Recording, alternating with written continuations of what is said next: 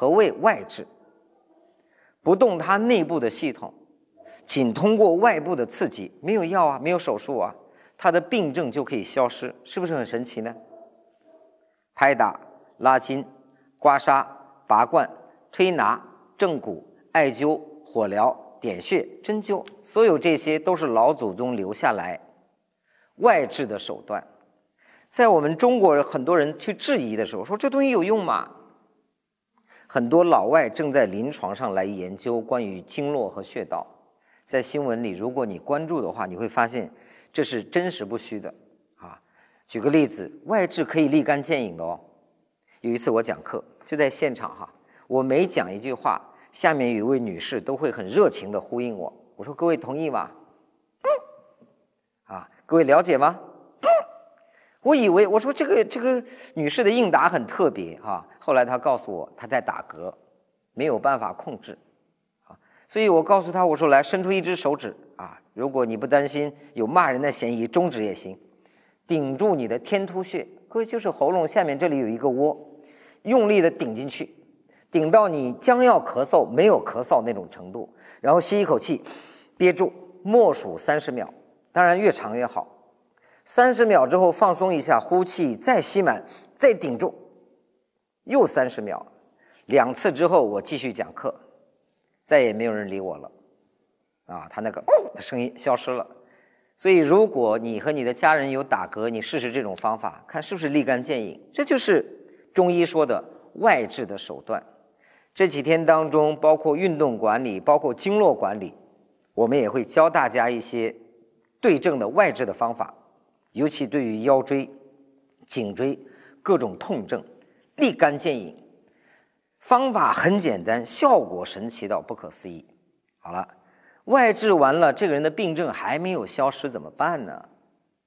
下一步，食疗为辅。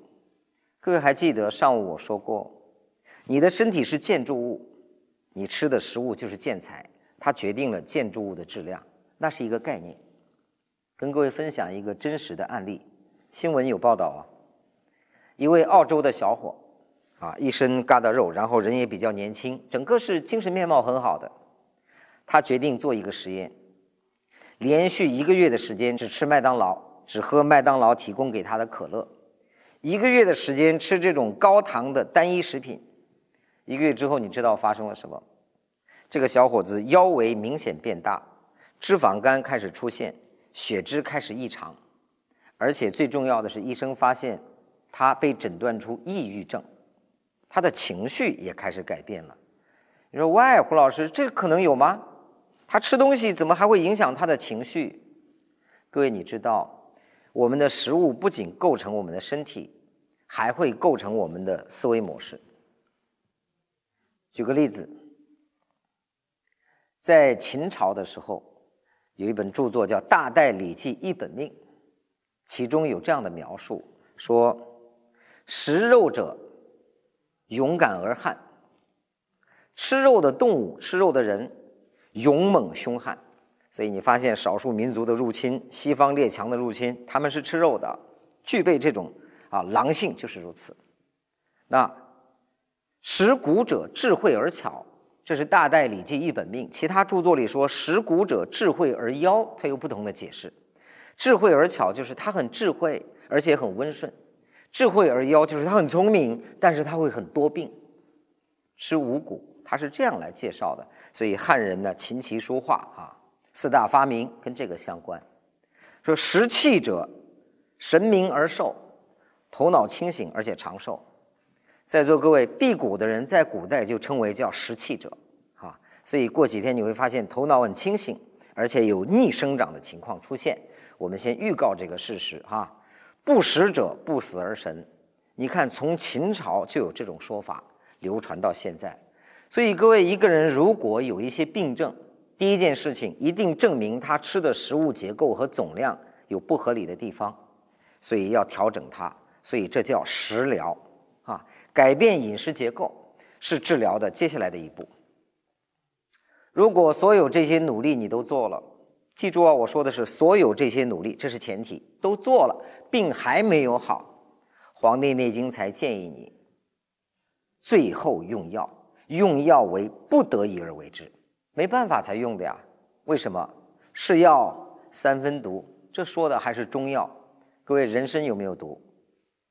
人参是热性的，是燥性的，对不对？你比如说有些东西，凡是清火的，大部分都是苦寒的。食物是中性，吃药是偏性，偏性的东西进来，在给你纠正的时候，本身对你的系统会造成影响。所以我们说，是药三分毒，为不得已而为之。所以现代人的生活方式呢，前边全部省略，他要追求快速，追求效果。你知不知道？当你试图用一种药物来消灭一个症状，我明天给大家做论述，啊，可能就有一个深度的疾病再次埋藏进来，症状消失了，另一个病种进去了。所以各位能不用药的时候，当然我不是讳疾忌医啊。有句话说的很好，叫两害相较取其轻。如果这个人要死了，说喝毒药能救他，喝不喝？喝，啊，所以你要评估哪个更有害。像那些小毛病啊，有时候做一些简单的调理，不要用药，完全是可行的啊。